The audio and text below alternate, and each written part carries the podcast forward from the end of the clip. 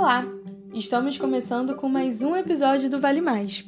Meu nome é Larissa, sou graduanda em História pela FRJ e hoje irei conversar com Roger Camacho, doutor pelo programa de pós-graduação em História do Instituto de Filosofia e Ciências Humanas da Universidade Federal do Rio Grande do Sul, desenvolvendo pesquisas nas áreas de memória, gênero e trajetórias de vida. Então é isso, vamos conhecer o Roger.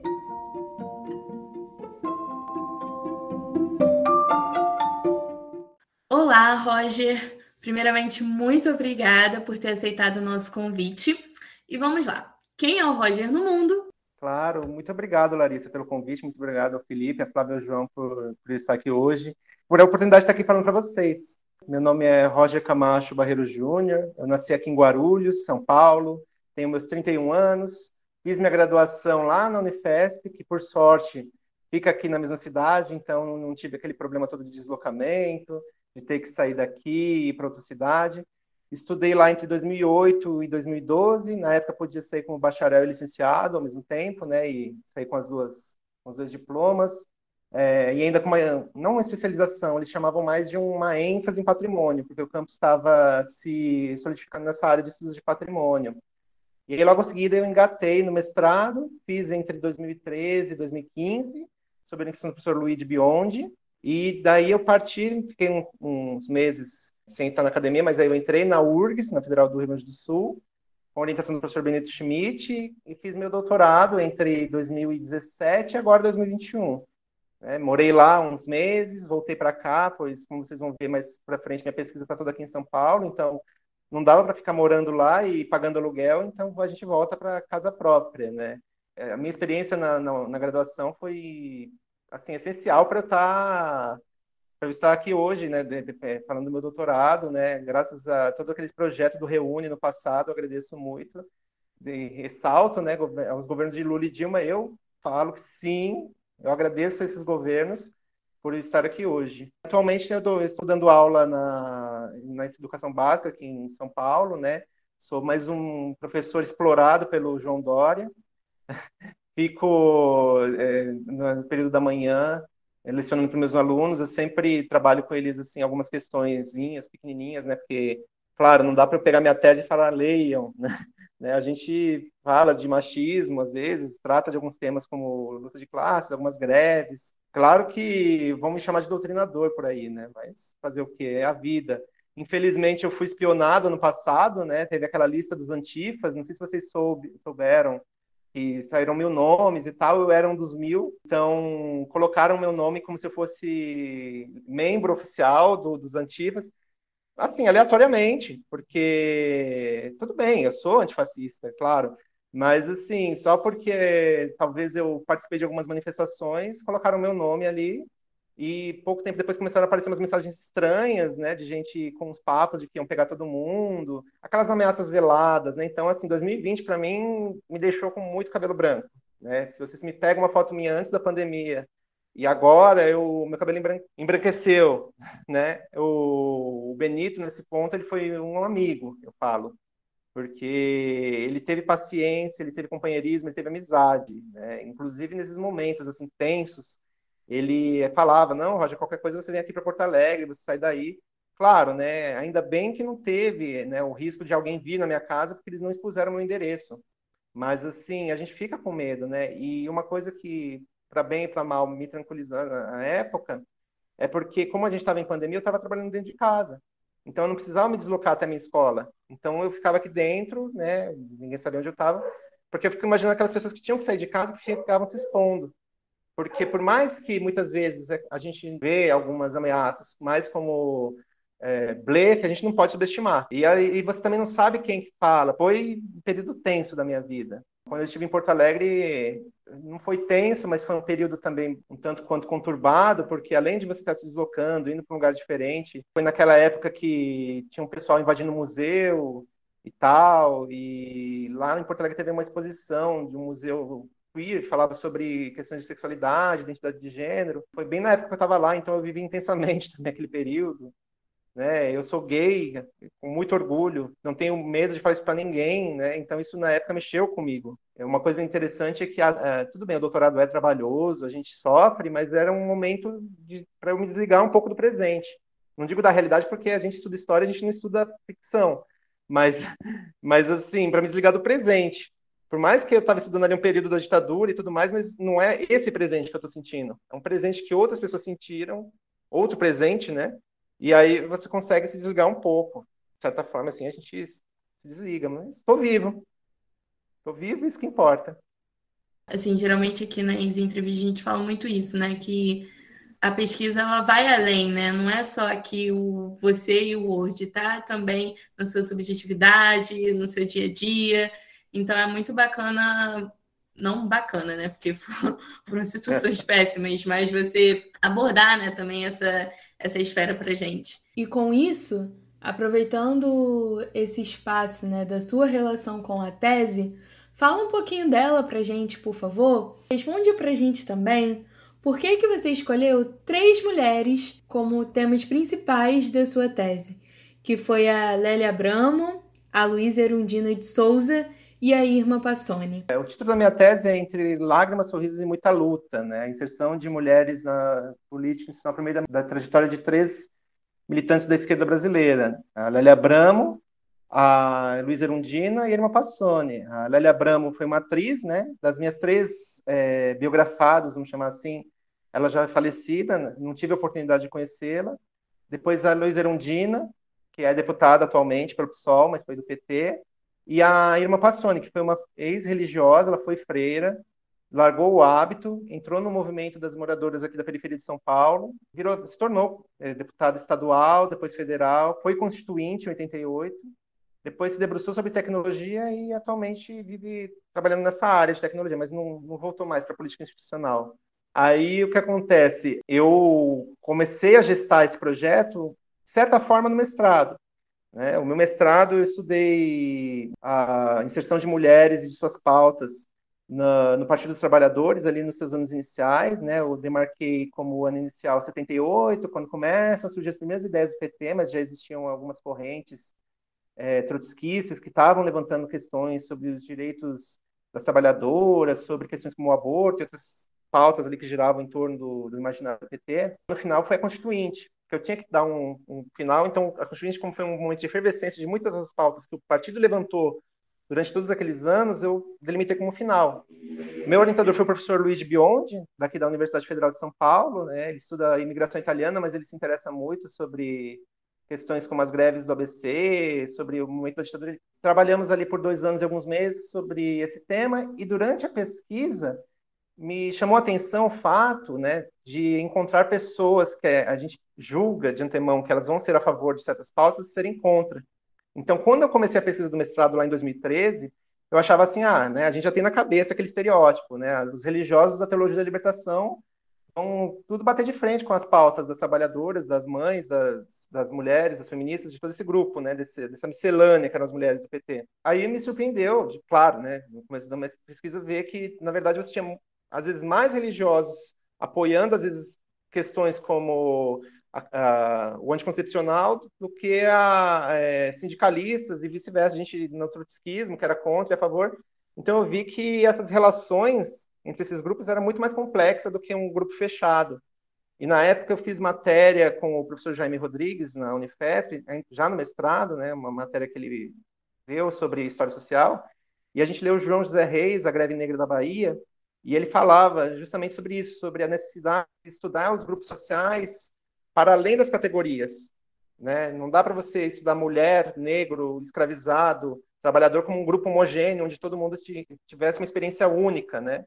as experiências dos sujeitos elas variam, né, um sem número de, de questões e isso vai influenciar. No decorrer da pesquisa eu fui vendo que muito do que acontecia no PT em relação a, a, a essas demandas, essas pautas que as mulheres levavam, vinha de um, do, do, do, repertório dessas pessoas. Conforme foi passando a pesquisa, eu fui vendo a necessidade de me focar mais em sujeitos do que no grupo.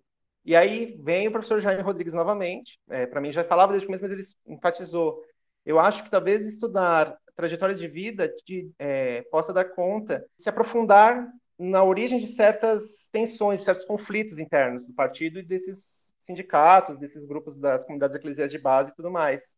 Né? Então, você não vai poder ir para cada estado atrás de fontes. Então, assim, foca em São Paulo, não por bairrismo, mas por uma estratégia de pesquisa, e aí você começa a desenvolver. Então, eu peguei só, os, primeiramente, os dois nomes, da Erundina e da Emma Passoni, a princípio, antes de começar o doutorado, porque eram duas militantes que tinham experiência com movimentos da periferia, que tinham experiência com grupos religiosos e que tinham experiência com o meio acadêmico. As duas tinham ensino superior e tudo mais, e tinham envolvimento com os sindicatos, de certa forma. A Irma, claro, pela pastoral operária, a Erundina pela Associação dos Assistentes Sociais e o Funcionalismo Público de São Paulo. E aí eu pensei, vamos começar com essas duas. E foi esse projeto que eu apresentei para a URGS na seleção em 2016 ainda. E aí eu cheguei, prestei, passei. Nesse intervalo entre passar e ir morar lá, que isso foi entre dezembro de 2016 e março de 2017, eu comecei a ver que eu precisava pôr mais um nome. Talvez assim, para dar um pouco de, um, vamos dizer, um desnível, né? Para romper um pouco essas semelhanças. Claro, né? Diferentes, mas muito semelhantes. Então eu pesquisei, pesquisei e encontrei o nome da Lélia Abramo, e ela tem uma autobiografia publicada, né? Então, o que acontece? É, a Lélia, diferente da Luísa e da Irma, ela, claro, foi presidenta do sindicato dos atores, porém, ela vinha de uma origem de elite, foi a família foi mudando aos poucos, depois ela se tornou de classe média alta, ela era muito próxima dos trotskistas, mas ela era totalmente afastada do meio religioso, do meio, assim, vamos dizer assim, da, das bases ela estava voltada mais para esses sindicatos da classe média. Então eu falei, é, então, é bom para fazer um contraponto. E aí nessa, no meio das pesquisas eu vi que as três tinham, é, de fato, se tornado amigas, né? principalmente a Lélia Irundina. Então eu falei, as três vidas se cruzaram. Mas como três vidas diferentes se cruzam, né? Como que isso, se, isso ocorreu? E aí eu comecei a moldar, né, costurar, né, por, é, aos poucos essa essa relação que é, é como eu digo, é, eu acho que o making off da pesquisa foi o que possibilitou mais a, a, costura do tema. Claro que sim, tem a questão metodológica, que é assim, vamos pensar é, sujeitos, é, como dizem os microhistoriadores, excepcionais normais, que fogem, mas não, não, não tanto da regra. Então, por exemplo, a gente tem três militantes de um mesmo partido político que atuaram juntas no mesmo momento, tiveram, nesse período dos anos 70, 80, uma relação Sim, de amizade, é, não só política. Em que medida eu posso, a partir dessas experiências, pensar, primeiramente, a inserção da mulher no PT, que era a minha pesquisa do mestrado, e, em seguida, em que medida eu posso é, desconstruir aquela ideia de que todas as mulheres têm uma experiência comum, independente da classe tudo mais, que tem muito essa imagem, né? Mulheres do PT. A primeira imagem que vinha na cabeça, geralmente, quando eu falava disso, ninguém lembrava da trabalhadora, lembrava das feministas. Então, é, eu queria romper um pouco com essas categorias que o João José Reis fala, né? Na sua tese, você coloca que sua linha de pesquisa são as relações de dominação e resistência. Você está pesquisando trajetórias de mulheres, líderes partidários, com atuações fortes em períodos de intensos debates, né? Assim, eu queria saber se durante o seu trabalho com as fontes você analisou algum tipo de patrulhamento, vigilância que essas mulheres tenham enfrentado? É, a minha pesquisa, ela, as fontes elas foram aparecendo conforme a gente vai garimpando, né? E eu lembro quando eu comecei o projeto, bem fazer reunião com todos os orientandos ali, né, que ainda estavam no primeiro ano, e tem um colega meu, é, o Guilherme Nunes, ele estudou também trajetórias de mulheres, mas nos anos 50, e eram mulheres uma do Sul, uma do, do Recife, e eu lembro que gente comparava os nossos projetos e dizia assim, é, o Guilherme sofre com falta de fontes e o Roger com excesso, porque eu tinha mulheres é, vivas, ou no caso da Lélia, que já apareceu, mas muito presente, assim, na, na, memória de muitos e que produziam material incessantemente, principalmente a Erundina. Como ela está nativa, você, você, abre o Facebook, sempre tem uma foto dela, um discurso, um, alguma coisa. Então, a princípio, isso foi um desafio, começar a ser seletivo. E aí eu comecei primeiro com fontes de memória. Eu deveria primeiro entender um pouco o olhar delas e tentar mapear a trajetória delas para começar a pesquisar fontes.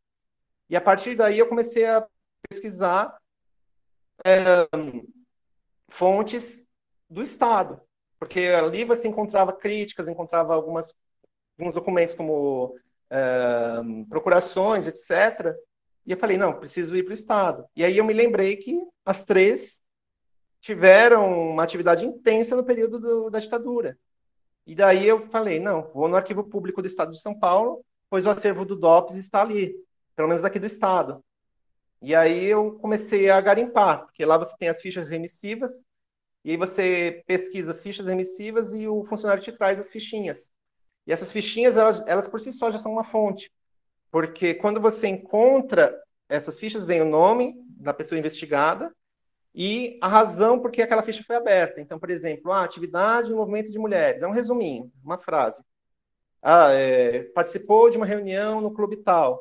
Só que aí me chamou a atenção que parece que as fichas eram organizadas por cores. É, foi uma hipótese que eu levantei. Pois toda vez que se referia ao movimento de mulheres, a ficha era rosa. Toda vez que se referia a um movimento eh, marxista, a ficha era vermelha. Se você não prestar atenção, você pensa até que é vermelho e rosa estão iguais, porque desbotou com o tempo, né? E tem a ficha branca, que parece que são temas gerais. Eu não me pesquisei mais a fundo para ver se há outras cores de ficha. Porque nesses três casos, só havia essas três cores. Então eu deixo em aberto para quem quiser se aprofundar no tema, tentar ver se há outras cores de ficha e se isso que eu falei faz sentido, se minha hipótese está correta ou não. Mas aí você começa a perceber por que, que elas se tornaram suspeitas aos olhos da polícia, aos olhos do DOPS. Porque o DOPS, ele não procurava apenas quem, é, quem se colocava frontalmente em oposição, mas aqueles que eram vistos como fora do eixo, vamos dizer assim, aqueles que não, não se adequavam ao status quo, aqueles que, ta, que estavam sendo vistos como rebeldes, transgressores, etc. E você vê que, por exemplo, participar de um movimento de mulheres, mesmo que não tivesse nenhuma menção ao governo, já era motivo para ser suspeito. E aí eu fui mapeando o tamanho dessa documentação, porque a partir da ficha você encontra o dossiê. O dossiê da Lélia Bramo, ele tem mais ou menos 11 páginas. O da Irma já tem mais de 40. Por quê? Porque a Irma Passoni foi deputada. E sendo deputada, ela botava mais a cara no sol. Ela se expunha mais. Então, tudo que ela falava era registrado. Então, o volume dela cresce. Tanto que você vê que a menção a ela não é de 64 para frente. A menção a Irma Passoni começa justamente quando ela se torna deputada, ali em 77, 78, quando ela está no movimento Custo de Vida, a campanha eleitoral, e aí todos os discursos dela tão, estão registrados. A Lélia Brama ela já aparece nos anos 60, antes do regime militar, inclusive, sendo vigiada por participar de é, eventos em apoio a Cuba, em 62, na época da crise dos mísseis. É, e por aí vai. A Luísa Erundina, eu não encontrei é, um dossiê dela. Porém, você encontra, inclusive online, porque o, o Arquivo do Estado de São Paulo tem parte do seu acervo digitalizada, um, alguns documentos do DOPS. E aí tem, por exemplo, um auto de depoimento, em que a Luísa Erundina foi chamada na delegacia para prestar esclarecimento sobre a greve dos funcionários públicos de 79 aqui em São Paulo. E aí tem todo o depoimento transcrito, disponível online, de graça. E isso é interessantíssimo para quem quer trabalhar com isso. E aí você vê como ela, com quem ela estava articulada, porque eles perguntam sobre religiosos, perguntam sobre sindicatos, perguntam nomes. E aí, a princípio, eu pensei, nossa, né, é, ela devia ter relação com tudo isso. E o Benito me chamou a atenção sobre o seguinte: você tem que lembrar que nessas fontes, a pessoa muitas vezes ela usava de táticas para despistar a polícia também. Que a princípio a gente pensa, tá, ela está sendo perseguida por isso, isso e isso. Mas muitas vezes a pessoa pode dizer que está junto do religioso, mas não está ela está junto do sindicalista, para despistar a polícia. A mentira era usada como tática. É aquilo que a própria Dilma falou na Comissão da Verdade, não, na Comissão da Verdade não, quando foi chamada uma vez para depor para, os senadores e falaram, a senhora mentiu para a polícia. E ela falou, na frente de um torturador, é, não há como, como dialogar com a verdade. Se você diz a verdade, você mata seus companheiros. Então você tem que mentir para salvar essas pessoas. Então o despiste é presente nessas fichas, e isso me deu um insight naquela época. Né? Falei, nossa, então é, a gente, por mais que a gente fale de criticar a fonte, de ter um cuidado, fazer todo aquela, aquele trabalho de analisar com cuidado, a gente às vezes cai em algumas armadilhas. A gente se encanta com aquilo. Não porque a gente acha que a polícia está certa, jamais. mas porque a gente acha que a, a pessoa falou aquilo no depoimento, às vezes é porque realmente ela estava ali, mas não. Era uma forma de desviar. E aí tem esse documento da Luiz Erundina, e também eu encontrei é, documentos da Comissão da Verdade da Paraíba, que na Paraíba tem a Comissão Estadual da Verdade, né, que os estados fizeram as suas comissões, e ali tem depoimentos, trechos de depoimentos, tem algumas menções e fala do período que Erundina foi perseguida lá, porque Erundina, ela, ela se formou na Paraíba, ela fez serviço social, primeiro na Escola de Serviço Social de Campina Grande, aí ela se transferiu para a Federal da Paraíba, o FPB. Aí ela termina em 66 e vem para São Paulo fazer o mestrado. Ela fez mestrado aqui na FESP, que é a Fundação Escola de Sociologia e Política, entre 66 e 67, entre 67 e 68. E aí ela volta para Paraíba para tentar carreira docente na universidade. Só que aí já era no meio do regime militar, já era 69, aí 5 e tudo mais. E ela é impedida e ameaçada. E ela tem que retornar para São Paulo fugida, porque ela foi ameaçada de morte. E quando ela chega aqui em São Paulo, ela se torna funcionária pública da prefeitura e depois chega a dar aula na FMU, que é uma faculdade privada. E mais para frente, quando ela se torna vereadora, ela é demitida, porque aí ela começa a se envolver mais com a militância, assim, digamos, mais frontalmente. Então, uh, quando a gente observa essas, esses documentos da polícia, a gente consegue mapear as experiências desses sujeitos. Por mais que a despiste, a gente consegue, que a gente vê em que momento que elas se tornaram é, suspeitas aos olhos da polícia. Né? Eu até falo isso na tese. A suspeição não nasceu em 64 automaticamente. Começou o golpe, o sujeito se torna inimigo. É quando a polícia descobre algo ou suspeita de algo. Então, Roger, aqui no nosso bate-papo tem um conceito, né, é primordial na sua tese, que é a memória. E eu percebi que além de da memória que é construída em relação a essas mulheres, mas a própria memória delas também, que é trabalhado na sua tese.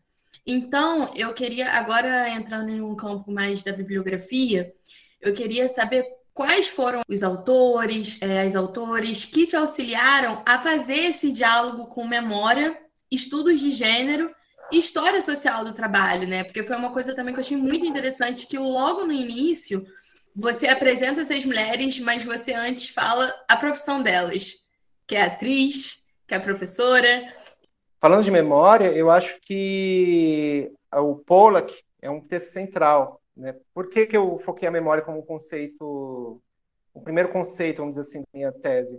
Porque eu comecei trabalhando com essas autobiografias. Autobiografia, memória. Quando você trata de uma vida, quando você fala de uma pessoa, a memória está ali inserida. Então você tem a fonte oral, você tem o relato publicado, você tem a autobiografia. São diferentes suportes, mas é memória. Né? É uma fonte escrita posterior aos fatos. Então, assim, eu tinha que problematizar isso, eu tinha que tratar disso mais a fundo.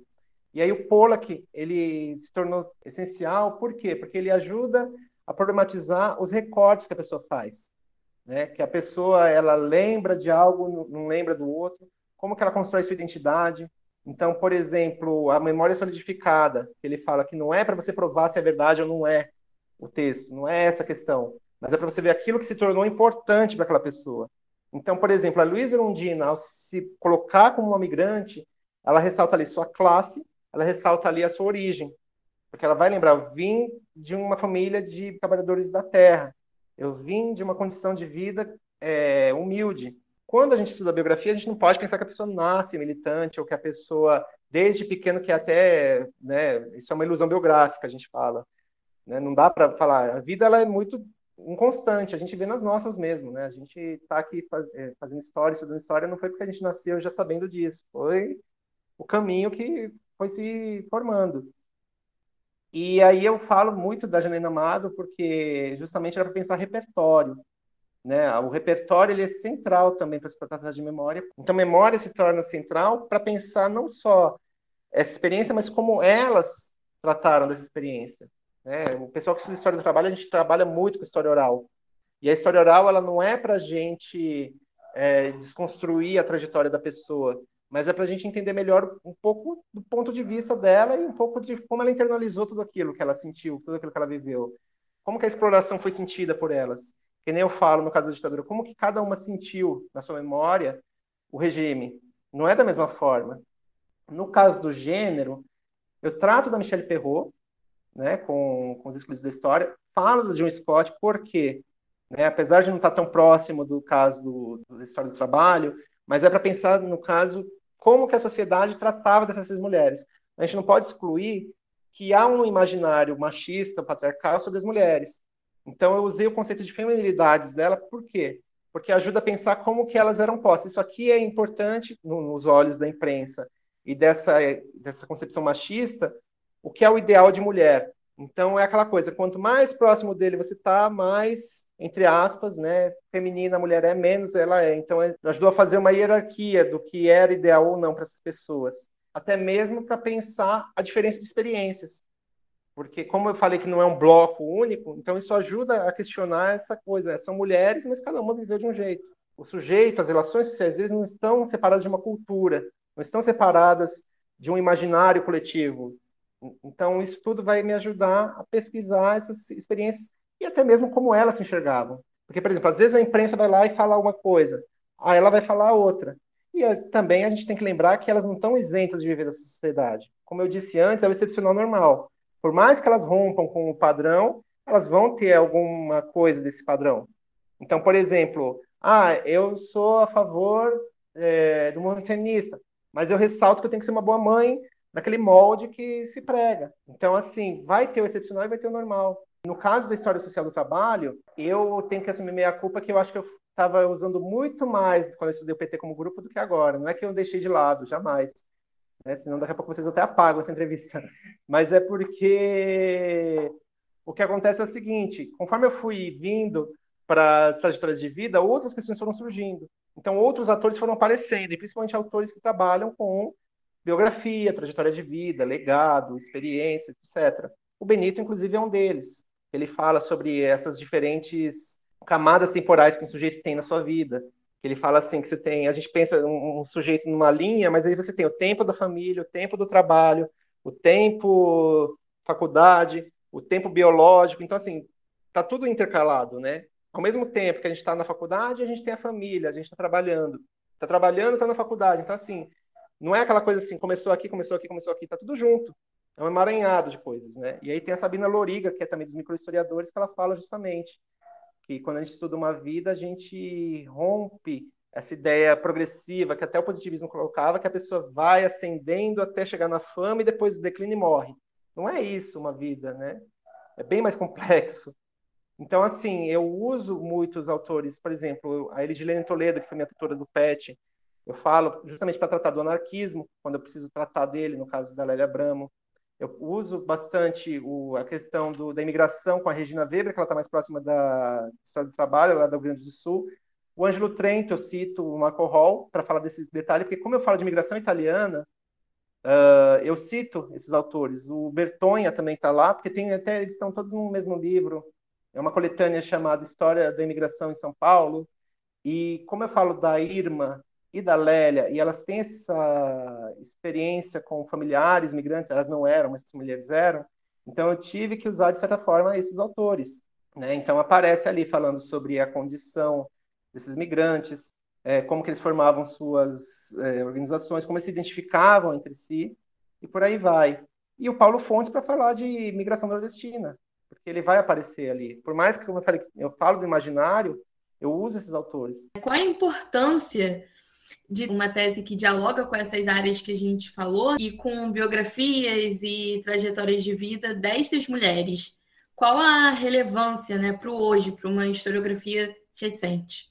É, creio eu, não querendo ser presunçoso, né, porque a nossa pesquisa é muito pequena nesse mar de, de temas que surgem por aí, né, mas eu acho que é justamente contribuir com esses questionamentos acerca da, de história das mulheres, de história política dessas ditas minorias que eu sempre falo, falo ditas porque não é minoria, o nome é dado, mas não é.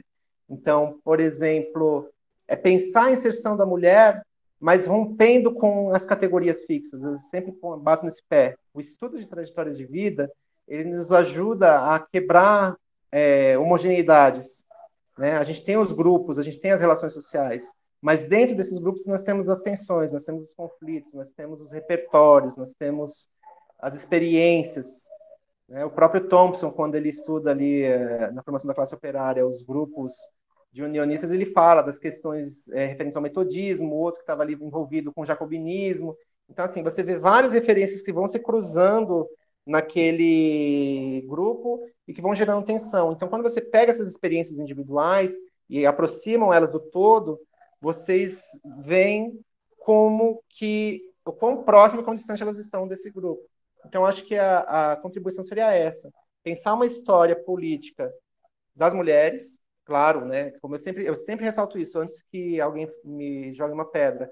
Eu não vim definir o que é machismo, né? Eu sei que eu sou um homem estudando mulheres, né? Eu vim para estudar o que elas dizem, né? É, sobre o movimento e estou aqui pesquisando como historiador. Eu não estou, né? Tem que, eu tenho que deixar isso claro, né? Porque já me questionaram isso umas mil vezes e tem que deixar claro. Né? Então, eu, eu, é, não é definir o que é a experiência delas, mas ver como elas interiorizavam essa experiência e como elas tratavam disso. E da mesma forma como o seu entorno tratava delas. O Benito ele me apresentou o Norbert Elias durante a pesquisa, ele fala isso, a metáfora do paraquedista, né? O paraquedista ele vai pular de um avião e ele vê o rio e o rio parece um, um, um todo homogêneo, né? Aquela água fluida. Mas quando você pula dentro do rio, você vê as ondas, você vê toda aquela confusão de situações. E esse texto, que é da Sociedade dos Indivíduos, ele me ajudou a pensar essa relação indivíduo-sociedade. Claro, né, eu cito também os microhistoriadores. O Ginsburg fala da jaula flexível.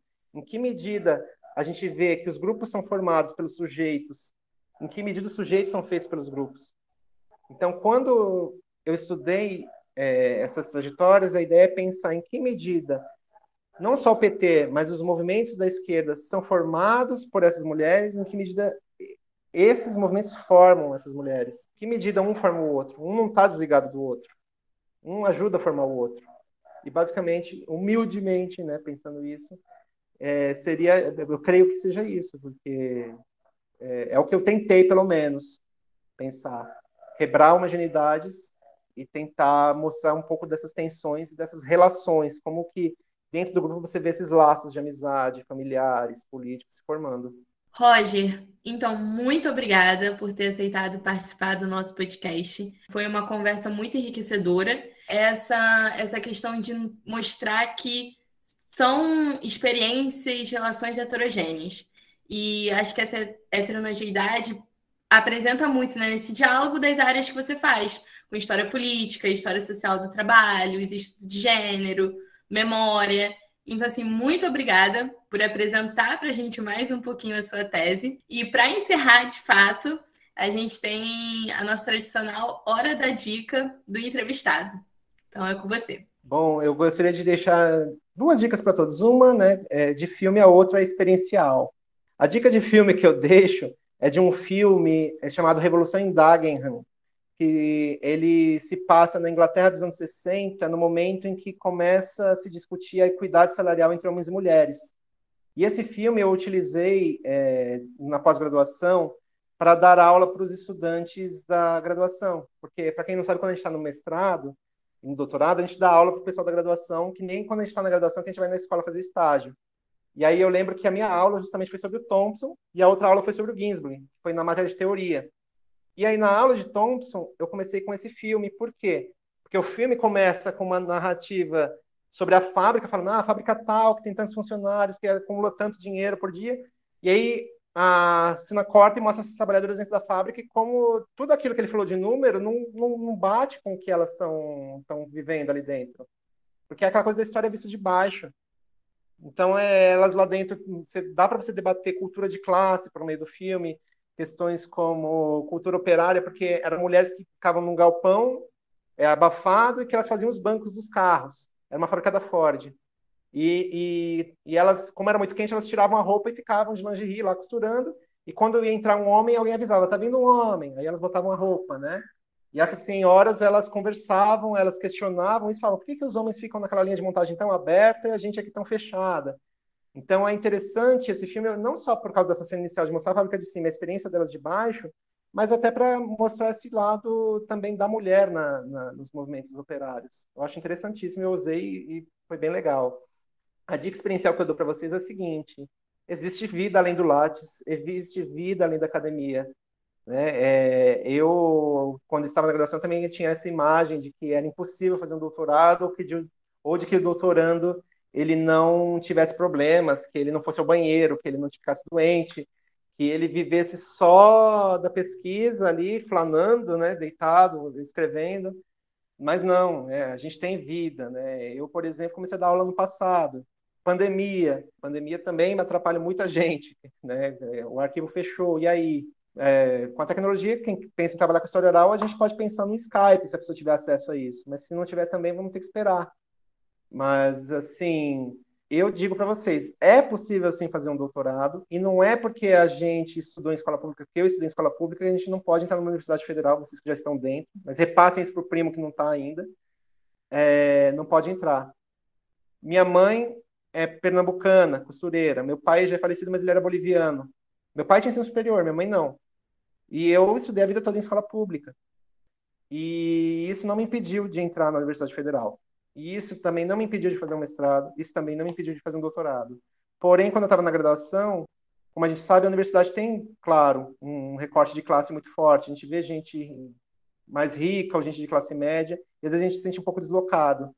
Mas não é porque a gente não tem que estar lá, a gente tem que estar lá sim. Mas é porque é um choque, né? Eu saí de uma escola pública e ir para uma universidade onde o pessoal viaja nas férias e tudo mais.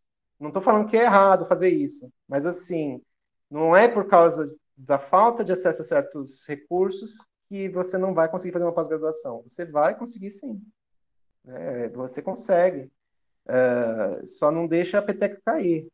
Também não vou falar que é meritocrático. Não é questão de esforço, não é nada disso, tá? Mas bola para frente que você consegue. Eu, por exemplo, prestei duas vezes para entrar no mestrado. Prestei uma vez na Unifesp em 2011, prestei de novo em 2012 e entrei. O doutorado eu passei de primeira.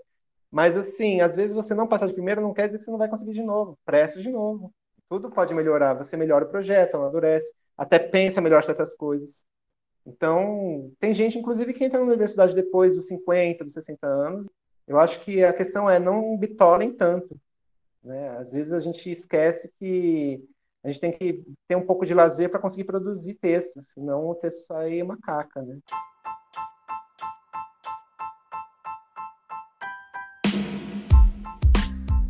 Foi isso, pessoal. Muito obrigada por ter escutado a gente até aqui. Até o próximo episódio. Este foi mais um episódio do Vale Mais, um podcast do Laboratório de Estudos de História dos Mundos do Trabalho da UFRJ. Produção e apresentação de Felipe Ribeiro, Flávia Veras, João Cristóvão e Larissa Farias. Entrevistado da vez foi o doutor Roger Camacho e gravação e edição de Larissa Farias.